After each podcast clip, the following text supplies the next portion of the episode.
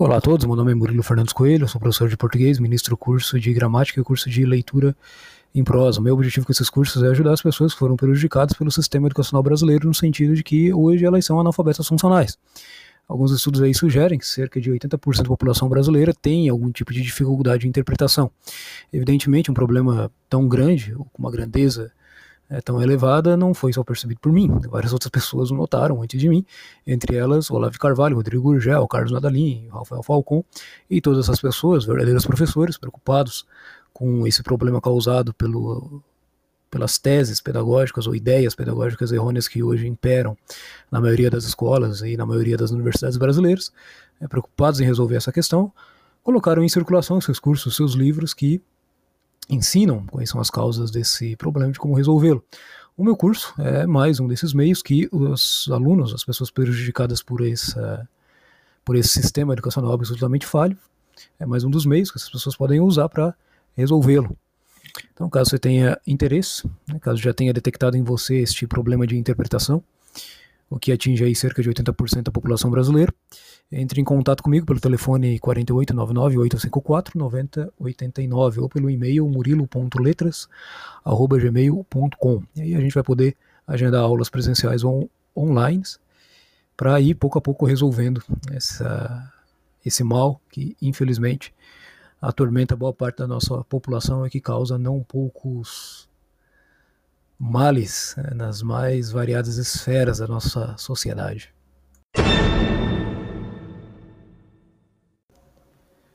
Minha finalidade com esse podcast é fazer comentários aos artigos que eu posto no meu blog.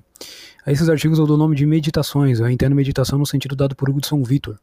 Hugo de São Vitor dizia que meditar significa pensar a respeito da causa de um certo assunto dado. Então é diferente de meramente pensar. Né? O pensamento ele fica divagando entre vários assuntos, mas a meditação não. Ela para sobre um assunto específico e começa a pensar sobre as causas desse assunto. Hugo de São Vitor ainda dizia que a gente pode pensar, de maneira geral, ou na criação, ou nos mandamentos, ou nas, nas virtudes humanas, de modo que as meditações, dito de outra maneira, elas podem ser feitas a respeito ou da natureza ou a respeito da sociedade humana.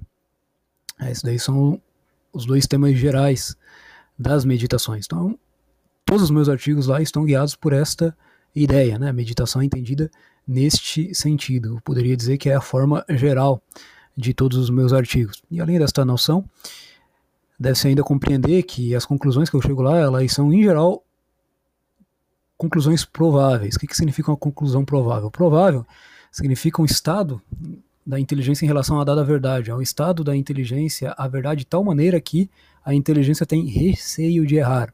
É diferente do estado da inteligência em que ela não tem receio nenhum de errar, ao qual nós chamamos certeza. Certeza que hoje né, os modernos negam e dizem que não pode ser alcançado, que por si já é um absurdo, porque se eles negam a existência da certeza, devem fazê-lo por meio de uma certeza, portanto demonstram exatamente o contrário é daquilo que queriam provar como não existente. É isso é o que se chama em lógica moderna de contradição é, performática ou performativa. Há ainda também outros dois estados que a inteligência pode estar em relação à certeza, é, em relação à verdade, que a gente pode dizer assim, o primeiro é a ignorância, então, portanto, a inteligência não conhece ideias suficientes para é, para fazer um juízo, ou sequer conhece as ideias de, de, um juízo qualquer, então, portanto, se coloca aí no estado de ignorância, a respeito do estado de ignorância, ele pode ser total ou pode ser parcial. É, a rigor, todas as pessoas, todos nós, né, somos ignorantes em alguma, em alguma coisa. Isso daí não é problema nenhum, é só, só faz parte da nossa, da nossa natureza, faz parte da existência. E o segundo estado é o estado de dúvida. Né? Quando a inteligência está em estado de dúvida a respeito de alguma coisa, ela não se, se adere, né? ou uh, a, a, uma dada verdade. Esse estado de dúvida ele pode ser de dois, de dois modos, pode ocorrer de dois modos. Você pode ter o estado de dúvida, de dúvida positiva ou o estado de dúvida negativa. O estado de dúvida positiva consiste em dois juízos contraditórios sobre um mesmo, mesmo aspecto, então, portanto, eles não podem ser aceitos ambos em simultâneo. Só que, no entanto, a inteligência ela tem razões, pró e contra, né? tanto para um quanto para outro juízo. Esse tipo de dúvida, esse tipo de estado da inteligência em relação à verdade, também poderá aparecer nos meus artigos ou nas minhas meditações. Por fim, você deve entender que essas meditações, por, por em geral, o meu estado, o estado da minha inteligência em relação às conclusões que eles chegam serem ou duvidoso ou provável, né, isso quer dizer que futuramente eu posso postar artigos e depois comentar aqui no podcast é, com conclusões absolutamente contraditórias com coisas que eu disse anteriormente. Isso não é problema nenhum. É só uma consequência natural desse tipo de estado. Então, para trocar em miúdos, né, o que farei nesse podcast aqui é os comentários a todos esses artigos que eu vou postando no meu blog. Isso não quer dizer também que eu não possa fazer um comentário, ou um segundo, um terceiro, um quarto comentário a, a um artigo que eu já tenha comentado antes. Né? O que eu farei é sempre, fazer, é sempre partir da leitura desses artigos e, na medida em que eu vou fazer a leitura, eu faço então um comentário em cima daquilo que eu escrevi e preferencialmente com referência a alguma coisa que está acontecendo no momento no nosso no nosso tempo, né, no tempo em que, em que vivemos. Além desses, desses artigos ou meditações que eu discorro sobre a causa das coisas de uma maneira um pouco mais detida, constarão também, né, e já constam, na verdade, lá no meu blog, alguns resumos né, de assuntos que me interessaram, de livros que eu li, coisas desse tipo que também eu irei comentar nesse podcast. Deve-se ainda ter em mente o tipo de operação discursiva que eu tenho em vista com esses meus artigos. Primeiro, eu não estou tentando fazer com eles nenhum tipo de operação lógica, naquele sentido dado por de Carvalho na teoria dos quatro discursos. Eu não quero fazer ali nenhum tipo de demonstração, posso colocar dessa maneira geométrica, é, ou ou irrefutável nesse sentido lógico. Também não estou tentando fazer nenhum tipo de operação dialética, porque para isso eu necessitaria fazer um levantamento muito mais profundo das opiniões relativas a um determinado assunto, coisa que eu não faço nesses, nesses artigos. Terceiro, a minha operação ali também ela não é de finalidade retórica, porque eu não estou falando à vontade das pessoas, eu não quero que elas ajam de uma determinada maneira. A máxima de finalidade retórica que me pode ser atribuído é, nesses podcasts e também naqueles artigos é o de compre o meu curso e saia do analfabetismo funcional.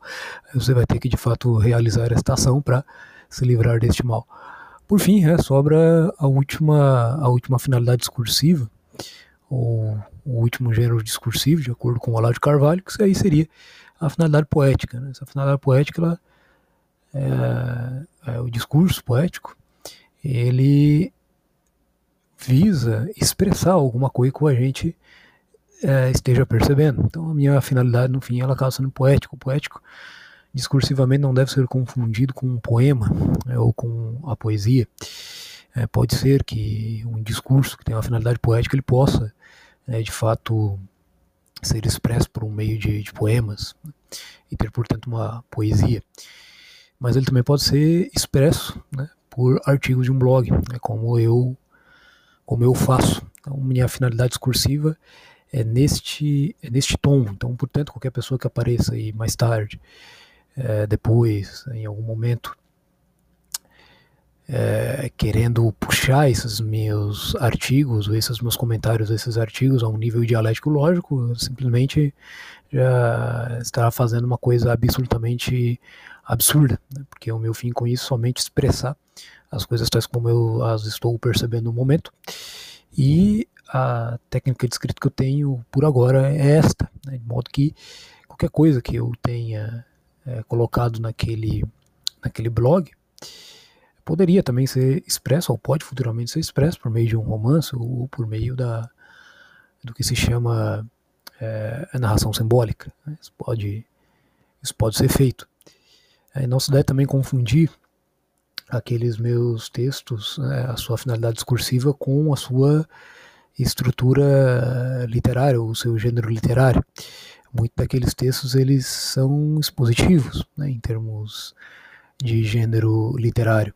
Não são narrações, nem por isso né, eles deixam de ter o seu aspecto poético, porque quando se fala num texto ou num discurso com uma finalidade poética, porque a finalidade do discurso ela não se remete somente ao, ao, ao instrumento que está sendo usado, ao meio linguístico que está sendo usado, quando se fala da finalidade discursiva, ela pode abarcar uma série de gêneros literários. Então, que se tenha em mente que lá a minha finalidade discursiva ela é eminentemente poética, então, portanto, de integrar né, é, uma certa linguagem, ou dar a quem a lê uma certa linguagem para tratar sobre certos assuntos. Ou mobilizar uma linguagem que me foi dada por outros, né, que há essas duas questões também. Eu uso uma linguagem que eu aprendi com outros e eu também desenvolvo a minha própria linguagem que pode também ser usado por outros para se referir a determinadas situações da realidade que por hora talvez a pessoa não saberia explicitar se não fosse para a leitura daquele artiguinho ou de qualquer outro tipo de texto que tenha dado as palavras para expressar uma determinada experiência humana. Quanto aos assuntos que eu vou tratar no podcast, evidentemente são os mesmos assuntos dos artigos, no entanto, atrelados a alguma coisa que no momento esteja chamando a minha atenção. Em geral, eu divido os meus assuntos no blog em três grandes categorias: educação da inteligência, educação da vontade e educação do corpo. Essas três categorias elas derivam daquilo que na antropologia, de acordo com Dom Tiago Sanibaldi, é, formam o homem. também tem alguma referência no Mário Ferreira dos Santos. O homem, basicamente, ele é um composto né, de corpo e alma. Por alma, eu entendo a inteligência e a vontade do homem. E por corpo, é todas as partes do homem, né, suas partes integrantes, cabeça, braço, membros né, e etc.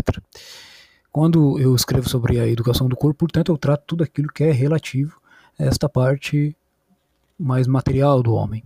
É, ou seja, alimentação, exercício físico, e não só nesse sentido, é, mais restrito, mas também no sentido amplo, tudo aquilo que, por meio dos sentidos, o homem consegue acessar. Tanto que a educação do corpo é também chamada educação física.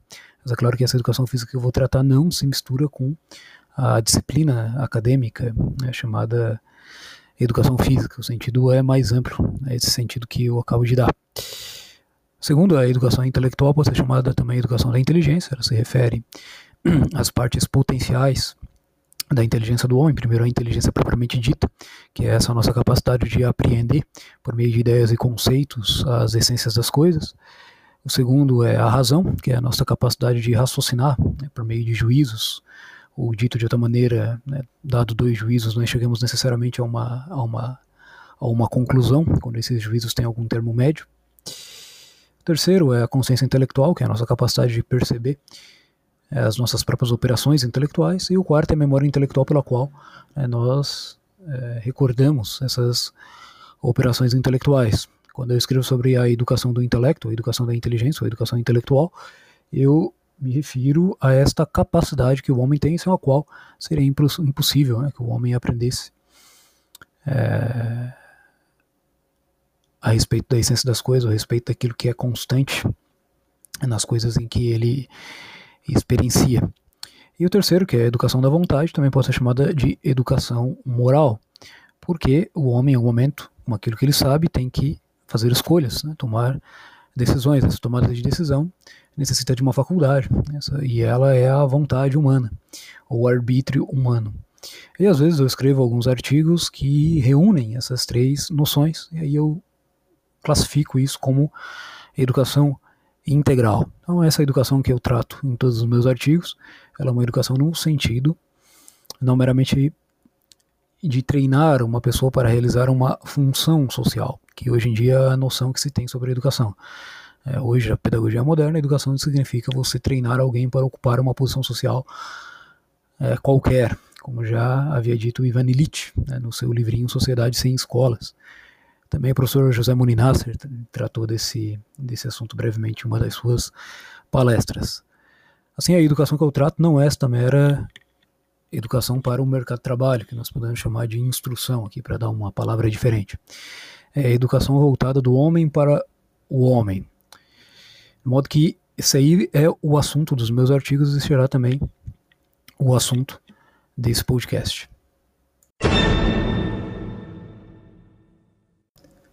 Para concluir esse primeiro episódio do podcast, vou recapitular tudo que foi tratado é, nele.